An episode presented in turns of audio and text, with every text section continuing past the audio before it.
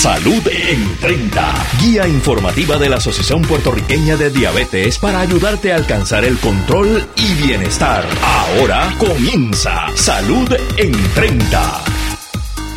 Saludos amigos y muy buenas noches. Bienvenidos a otra edición más de Salud en 30. Señoras y señores, llegó septiembre y esta es la guía informativa de la Asociación Puertorriqueña de Diabetes que le ayudará a usted a manejar de forma correcta su condición. Mi nombre es Brenda Padilla, educadora, comunicadora en salud y la directora ejecutiva de la Asociación Puertorriqueña de Diabetes.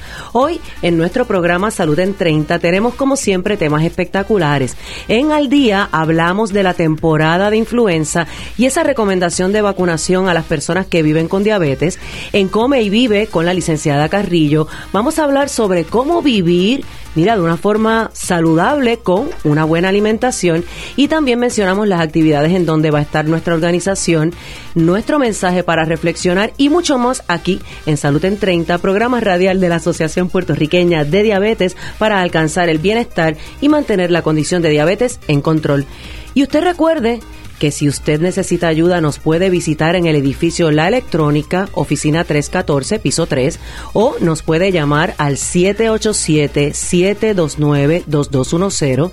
También nos pueden escribir a través de nuestra página en Facebook o por www.diabetespr.org.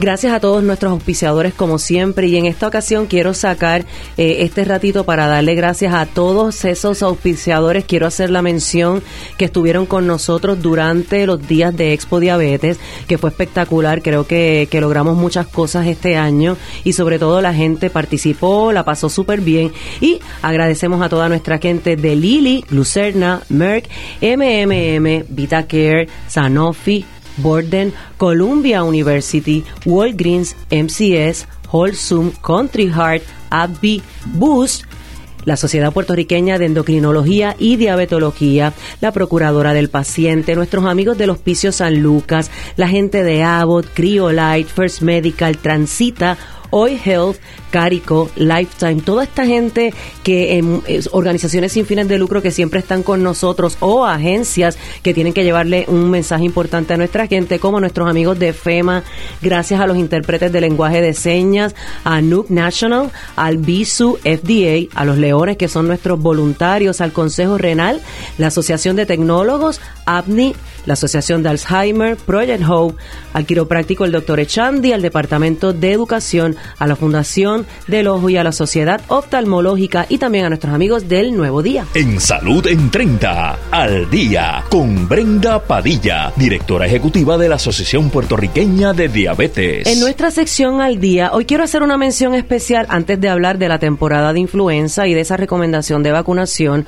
Estamos en temporada de huracanes y responsablemente la Asociación Puertorriqueña de Diabetes siempre le exhorta a todas esas personas que viven con la condición que mantengan la calma ante cualquier aviso huracán, tormenta, etcétera. Pero siempre nos hacen esta pregunta, yo creo que es la pregunta de los 64 mil chavitos, ¿qué hacemos con la insulina? Pues quiero recordarle, ya lo hemos mencionado en muchos de nuestros programas, también tenemos publicaciones especiales en nuestra página en Facebook, pero le queremos recordar a nuestra gente que se administra insulina, que la insulina puede durar hasta 28 días en temperatura ambiente, esto es decir, fuera de nevera. Así que 28 días es un tiempo razonable, obviamente para recuperarnos, porque ya después de 5 o 6 días, si usted tiene que buscar alguna otra alternativa o buscar más ayuda, preguntarle a sus doctores, saben que lo pueden hacer, pero estén tranquilos que hasta por 28 días la insulina puede estar fuera de la nevera.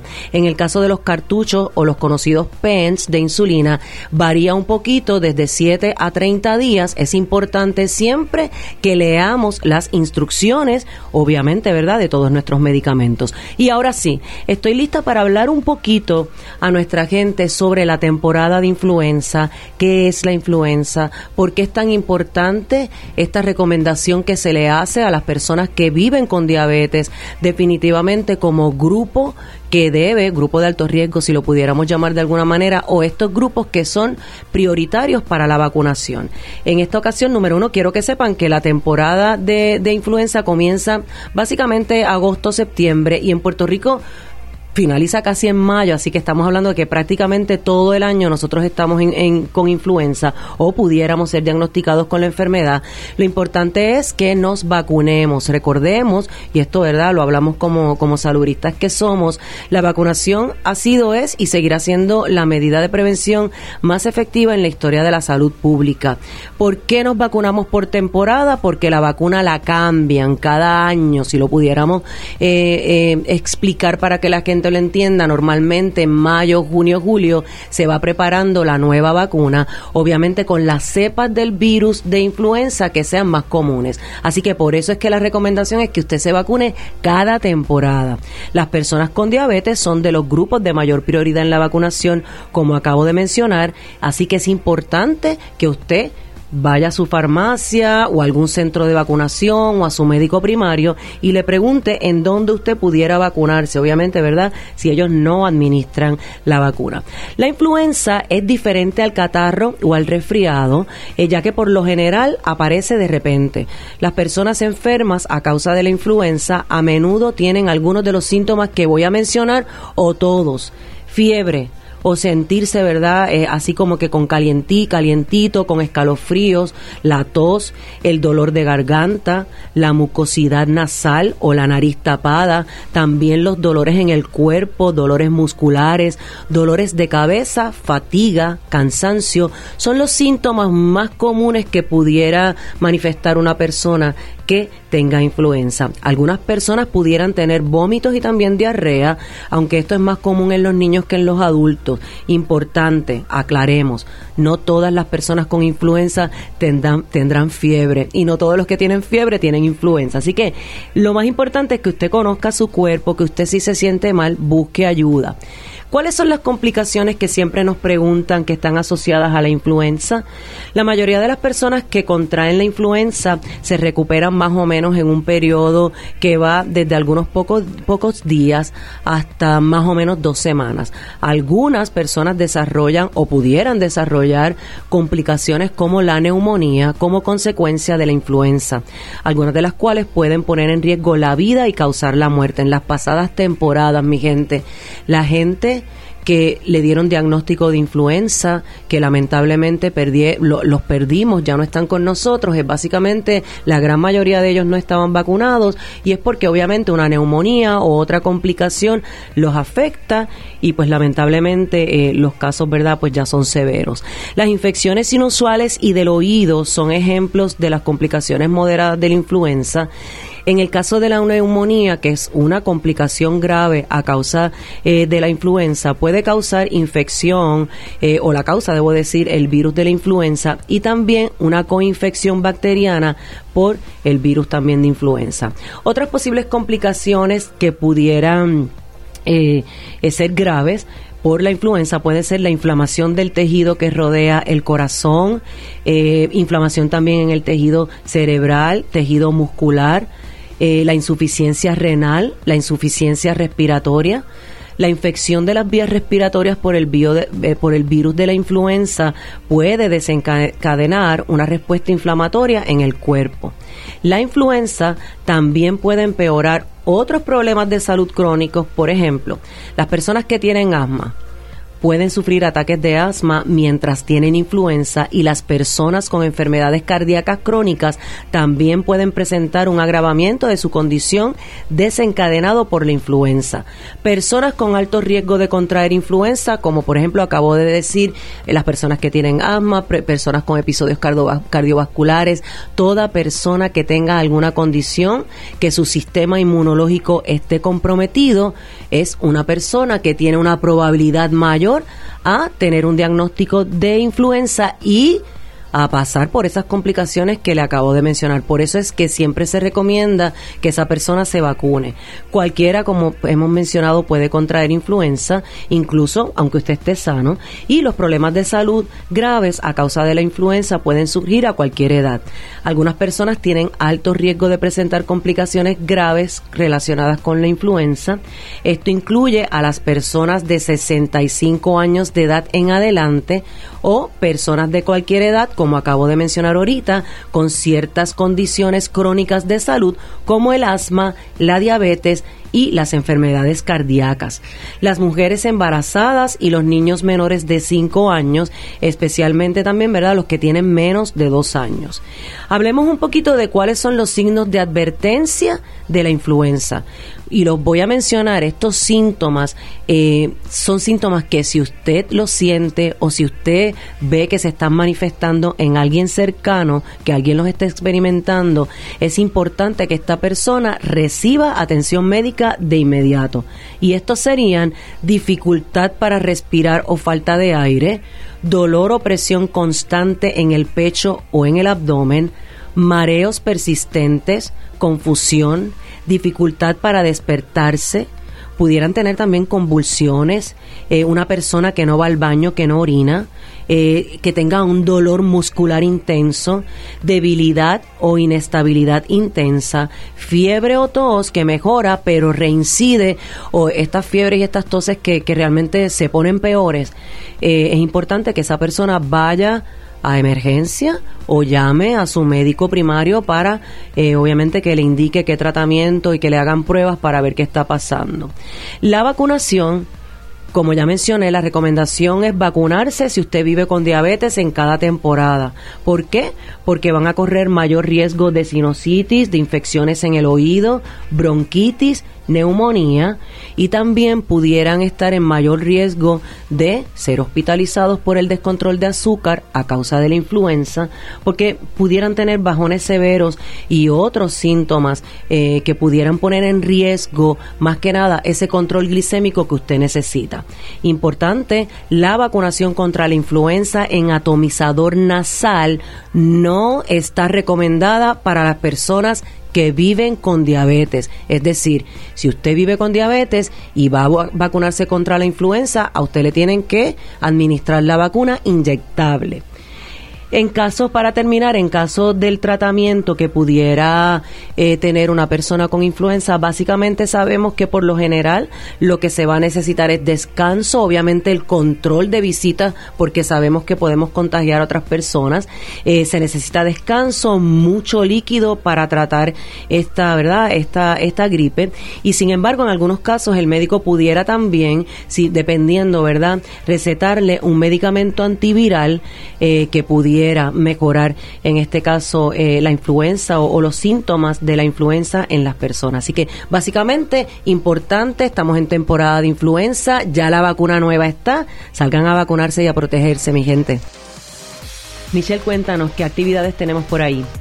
Pues las próximas actividades que vamos a estar teniendo en la, Autoridad de Energía Eléctrica se estará celebrando en el mes de septiembre la Feria de Salud y Seguridad bajo el lema de Salud Preventiva, Calidad de Vida. Y esto va a ser el jueves 5 de septiembre del 2019 en las facilidades de las oficinas centrales en la parada 16 en Santurce, en horario de 8 de la mañana a 2 de la tarde. Y allí la Asociación Puertorriqueña de Diabetes va a estar participando con una mesa informativa. Y si tienes un diagnóstico reciente, de diabetes o padeces de diabetes tipo 1 o 2 y quieres aprender más sobre el manejo de tu condición, te invitamos a participar en nuestro taller educativo para adultos paso a paso controla tu diabetes. El taller es libre de costo y se va a llevar a cabo bien prontito, así que anoten la fecha del 24 al 27 de septiembre y en el mismo van a haber conferencias por especialistas, manejo de emociones, hablaremos de emergencias, una ruta guiada en el supermercado con nuestras nutricionistas y mucho más. Muy importante que llames para que te registre. Y recuerde que usted puede beneficiarse de nuestras citas individualizadas de nutrición llamando al 787-729-2210 de lunes a jueves de 8 de la mañana a 1 de la tarde. Y los invito a que acceda a nuestra página web www.diabetespr.org y nos sigan en nuestra cuenta en Facebook para que puedas beneficiarte de toda la información que compartimos a diario. Les recuerdo a nuestros amigos que en la Asociación Puertorriqueña de Diabetes estamos listos para coordinar sus citas individualizadas individualizadas de nutrición y ayudarlos en lo que ustedes necesiten. Para eso pueden acceder a diabetespr.org, diabetespr en Facebook o llamarnos de lunes a jueves de 8 a 1 de la tarde al 787-729-2210. Beneficiario de Medicare Platino, PMC Premier Platino te ofrece 24 viajes al año a tus citas médicas. 24 viajes, ¿oíste bien? La competencia solo 12 viajes al año. Cámbiate hoy. MMM, caminar juntos es darte más. MMM Healthcare LLC es un un plan de cuidado coordinado con un contrato Medicare Advantage y un contrato con el programa Medicaid de Puerto Rico. La afiliación en MMM depende de la renovación del contrato. Data obtenida del resumen de beneficios 2019 del plan MCS Classic Care Platino Progreso o SSPN. En Salud en 30, come y vive con la licenciada Michelle Carrillo. Saludos a todos, les habla la licenciada Michelle Carrillo, nutricionista, dietista y educadora en diabetes en Puerto Rico. En el programa de hoy vamos a estar hablando sobre hábitos saludables para la vida cotidiana. Señores, sabemos que alimentarse bien es imprescindible para nuestra vida diaria. Así que la cantidad de proteínas, grasas, azúcares y otros nutrientes va a ser básico para que nuestro cuerpo funcione correctamente. Por eso es muy importante hablar sobre la nutrición y, esta, y la clasificación, ya que esto nos va a ayudar a, ¿verdad? a manejarlo eh, como queremos. Además de esto, nos ayudará a proporcionar a nuestro cuerpo alimentos e ingerirlos, porque cada una de las personas ¿verdad? somos los encargados de modificar o destruir a los organismos. Así que la calidad de alimentación va a depender mucho de dos factores, que lo son lo económico y lo cultural. Por eso, en la actualidad, hay personas que están al borde o al riesgo de la muerte por haber consumido alimentos que quizás no sean beneficiosos a nuestra salud. O quizás por no tener, ¿verdad?, aquella capacidad económica para comprar quizás alimentos, como dicen a veces los pacientes, comer saludable es caro. Pues les digo que no. También es importante conocer la diferencia entre la alimentación y la nutrición, ya que son términos que nos van a ayudar a que las personas ¿verdad? estén bien informadas sobre este tema, ya que a veces pensamos que es lo mismo, pero la realidad es que la alimentación y la nutrición no es lo mismo. La alimentación es lo importante de nuestra vida, pues es lo que realmente nos mantiene activos y con energía y es por esta razón que tenemos que cuidar todo lo que ingerimos, porque en efecto, si ingerimos quizás alguna este, ¿verdad? comida frita, por poner un ejemplo, pues nos puede hacer daño. Es por este motivo que ¿verdad? voy a estar hablando sobre qué o qué se compone la alimentación en la vida cotidiana. Yo quiero primero que todo definir lo que es la comida cotidiana de lo esporádico a veces cuando hago este tipo ¿verdad? de pregunta, eh, lo cotidiano, pues en efecto es lo que hacemos todos los días. Ahora, eh, lo esporádico o lo ocasional, es, como dice la palabra, en ocasiones, quizás en algún cumpleaños me puedo comer un pedacito de bizcocho, quizás un fin de semana que me fui de chinchorreo puedo comerme una empanadilla o una alcapurria, pero no puede ser cotidiano, lo que usted hace todos los días. La alimentación, como dije ahorita, va a ser o es uno de los pilares básicos para poder disfrutar, mira, de una, de una vida saludable y plena. Y una alimentación sana y equilibrada va a contribuir grandemente a nuestro bienestar, no solo físico, sino que también nos ayuda en lo mental y nos va a ayudar a afrontar la vida con mucha energía. Ahora, ¿cuál es esa guía? ¿Cuáles son esos consejitos para una correcta alimentación? Pues mira, número uno, no excluir alimentos en las comidas, ya que no existen alimentos que adelgacen o, engorden. Es bien importante, ¿verdad?, aclarar que no hay alimentos buenos ni alimentos malos. Tampoco hay alimentos, mira, me voy a comer todos los días una taza de fresas por la mañana o el famoso limón, echarle limón al agua por la mañana. Es que esto me ayuda mucho a quemar la grasa. Señores, no hay ningún alimento mágico. Todo, ¿verdad? Los alimentos en sí, ya sean las frutas, los vegetales, los carbohidratos, las proteínas, eh, todo es importante. Ahora, ¿qué cantidad? Pues eso es lo, ¿verdad? Es lo que hay que, que la nutricionista debe decirle. Número dos, su alimentación debe ser variada. Evite la rutina. ¿Cuántas veces caemos en la monotonía? En la monotonía quizás nos levantamos. ¿Cuántos de ustedes que me están escuchando desayunan lo mismo todos los días? Mira, no, vamos a buscar otras opciones. Quizás a veces el tiempo eh, nos juega en nuestro, ¿verdad? No nos juega a favor. Así que usted prepárese. Si usted sabe que su día todas las mañanas comienza bien apurado, pues mira, planifícate la noche anterior. Ok, me voy a hacer mañana por la mañana un sandwichito de jamón y queso. Pues mira, entonces el próximo día, el miércoles, me voy a hacer entonces un huevito hervido con unas galletitas de por y un juguito de china. Es buscar la manera, ¿verdad?, de que la vida o que su alimentación salga de la rutina y no sea monótona. ¿Por qué? Porque a veces nos cansamos y decimos, ok, todos los días comer, comerme esto, pero es que, ¿verdad? ¿Por qué? Si yo quiero que quiero bajar de peso, pues uh, si usted tiene un, ¿verdad? un norte, vamos entonces a buscar salir de esa rutina. Número tres, tratar de realizar entre, entre tres a cinco comidas. No hay una cantidad específica. Quizás usted necesite eh, tres comidas, ¿verdad? Yo siempre les recomiendo las tres comidas más importantes, entiéndase el desayuno, el almuerzo y la cena. Ahora, las meriendas es algo bien opcional. Si usted no está acostumbrado a hacer meriendas, pues simplemente le dice al nutricionista que no le pongan ese plan de alimentación meriendas y y ese plan o esas calorías se van a calcular de acuerdo a esas tres comidas. Importante mencionar que hay que tener en cuenta que el desayuno debe aportar la cuarta parte de las calorías que se necesitan en un día. ¿Y cuántas personas que me escuchan no hacen el desayuno? Vamos a ver. Así que es bien importante que usted mínimo me haga esas tres comidas. Ahora, comer siempre a horas determinadas y no picar entre comidas. A veces sabemos que no tenemos un horario o un patrón de comidas. No todos los días usted desayuna a las 8 de la mañana, no todos los días quizás usted almuerza a las 12 del mediodía. Pero tratar de que exista, ¿verdad? Una, una secuencia, así todo, ¿verdad? O un promedio, me levanto quizás a las 5 de la mañana, pues trate de hacer ese desayuno, no, que no pasen dos horas. Ok, la próxima, mantener el momento de la comida como un acto social, una ocasión para, mira, para estar con nuestra familia, dialogar de todo lo que ocurrió durante el día, de los planes que tienen como familia, algún viaje que quieran hacer. Mira, a veces hay que, ¿verdad?, desconectarnos del trabajo y, es un buen momento a la hora de estar cenando en familia todos juntos eh, para poder hablar, ¿verdad?, de, de todo lo que aconteció en el día. Otra de las recomendaciones para poder tener una alimentación, ¿verdad? O que sea la vida cotidiana, reducir el consumo de grasas presentes en aquellos alimentos azucarados, eh, quizás esas poterías. Vamos a tratar de reducir ese consumo de grasas, sal, azúcares añadidas. Tratar de, a lo más posible, ¿verdad?, limitar el consumo de alimentos fritos, ya que esto favorece eh, a aquella persona que sufre de presión arterial elevada, pues puede complicarlo y aquella persona que también tiene la condición de diabetes eh, también. Importante, importante mencionar, lea las etiquetas de los productos, compruebe esos aditivos, colorantes, y su composición e incluso los ingredientes. A veces, ¿verdad? Siempre me gusta mencionar que la etiqueta es la mejor herramienta, es una herramienta muy útil que a veces, mira, eh, ni, ni, estamos ni prestamos atención. Usted busque esa etiqueta y fíjese también en la lista de ingredientes. A modo de consejo, el ingrediente, el primer ingrediente que diga esa etiqueta es, el, es lo más que tiene. Así que si de pronto usted compra una, no sé, unas galletas integrales, usted cerciórese que el primer ingrediente, pues mira, sea eh, producto realmente o harina realmente integral.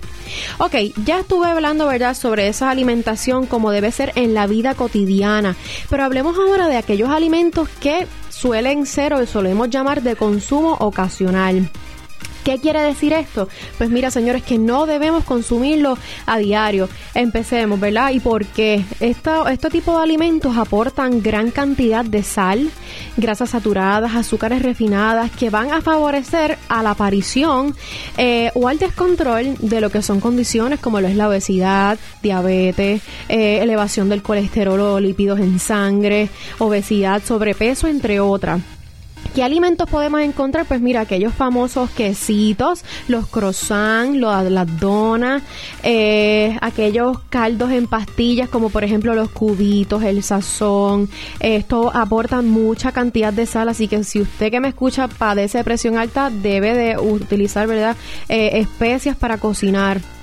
Otro de los alimentos, ¿verdad?, eh, que, deben ser de consumo ocasional son los alimentos que son embutidos. Usted verifique cuando vaya a comprar un vegetal. Vamos a tratar de que sea, eh, y si es, ¿verdad? Si es que lo consigue, eh, si es que lo compra enlatado, usted cerciórese que quizás sea bajo en sodio. Y si no es bajo en sodio, usted simplemente, ¿verdad? Lo enjuaga para quitarle ese exceso de sodio. Otro de los alimentos o de las bebidas que deben ser eh, como consumo ocasional es el alcohol. Sí, señores, el alcohol. El alcohol provee no, no tiene calorías, bueno, no es que no tenga calorías, son calorías vacías. ¿Qué significa esto? Que no te aporta nada de nutriente, al revés Y si lo combinamos con o algún juguito de China, mira, ni se diga, o con Coca-Cola o refresco, pues eh, es peor. Así que vamos a tratar de verla que sea realmente eh, de consumo ocasional. Aquellos refrescos, por ejemplo, ¿verdad? las sodas tienen muchos azúcares, también son calorías vacías. Azúcares refinados también van a aportar gran cantidad de calorías vacías y van a producir eh, o a elevar aquello, ¿verdad? Los picos de glucosa en sangre que pueden ser perjudiciales para nuestra salud. Y en el programa de hoy hemos estado hablando sobre los hábitos saludables en tu día a día. Y antes de dar por terminado nuestro segmento, en la orejita de Come y Vive les tengo una lista de suministros básicos para época de emergencias. Así que usted busque lápiz y papel que voy a estar comentando con ustedes, ¿verdad? O dialogando sobre cuáles son esas listas de suministros básicos para una emergencia. ¿Cuáles son esos artículos de primera necesidad que usted siempre debe tener? Miren, un bultito, dinero en efectivo, alimentos no perecederos. Eh, si usted tiene algún niño que utiliza alguna fórmula, pues también debo, debemos de guardar fórmula y comida para infante. Agua, señores, un galón por persona al día para consumo y un galón por persona al día para cocinar e higiene personal. Eh, suplementos nutricionales, comida y agua para mascotas, en el caso obviamente si aplica. Ahora, en la preparación de alimentos deben ser artículos o debe de, de a modo de lista de suministros básicos poder tener artículos de cocina como alguna estufa portátil de gas, ollas, utensilios para cocinar, abre latas de mano y cuchillos, platos, vasos, cubiertos desechables, papel de aluminio, servilletas, papel toalla, bolsas de basura y artículos de limpieza como por ejemplo lo son la esponja o el jabón y artículos personales y otras necesidades, sus medicamentos, bien importante, medicamentos recetados, sin receta, eh, vitaminas que usted tome, eh, quizás alguna algún, algún brazalete o pulsera con alguna identificación de que usted, mira, padece de diabetes o, presión arterial, algo que lo pueda identificar. También ropa cómoda, espejuelos adicionales o lentes de contacto, artículos de higiene personal, jabón, desodorante, pasta, cepillo de dientes, hand sanitizer, son cositas, ¿verdad?, que tenemos que tener en cuenta porque no sabemos cuándo va a ocurrir una emergencia. Y recuerda que puede llamarnos al 787-729-2210, extensión 727, para que coordines una cita con esta servidora y así podamos realizarte un plan de alimentación que se adapte a tus gustos, preferencias y condiciones de salud. Espero que le haya servido mucho la información brindada en la noche de hoy. Seguimos con Motívate con APD. Y en Motívate con APD, escucha el mensaje poderoso que nos toca hoy. Bien sencillo, la felicidad no es el objetivo, es el camino. Es una forma, una forma que todos nosotros debemos aspirar a vivir y, todos podemos practicarla. Usted la puede practicar en su vida. También siempre recordar, no tenemos que ser especiales para ser felices, tampoco tenemos que ir a grandes lugares para ser felices, ni tener mucho dinero para ser felices los pasos que damos día a día son, ¿verdad? Si nosotros tomamos esa felicidad como precisamente dice la frase, como nuestro camino, como nuestra forma de vivir, definitivamente nos vamos a sentir plenos cada día. Y ustedes saben que todas las cosas que, que son maravillosas se acaban rapidísimo, así que que darle las gracias a todos ustedes que nos escuchan semana tras semana, eh, porque ustedes son nuestro motivo para seguir luchando. Como siempre, nos escuchamos el próximo martes a las 7 de la noche en otra edición más de Salud en 30, guía informativa de la Asociación Puertorriqueña de Diabetes para ayudarle a usted a alcanzar el control y el bienestar. Por aquí por Radio Isla en el 1320 AM. Bendiciones. Buenas noches.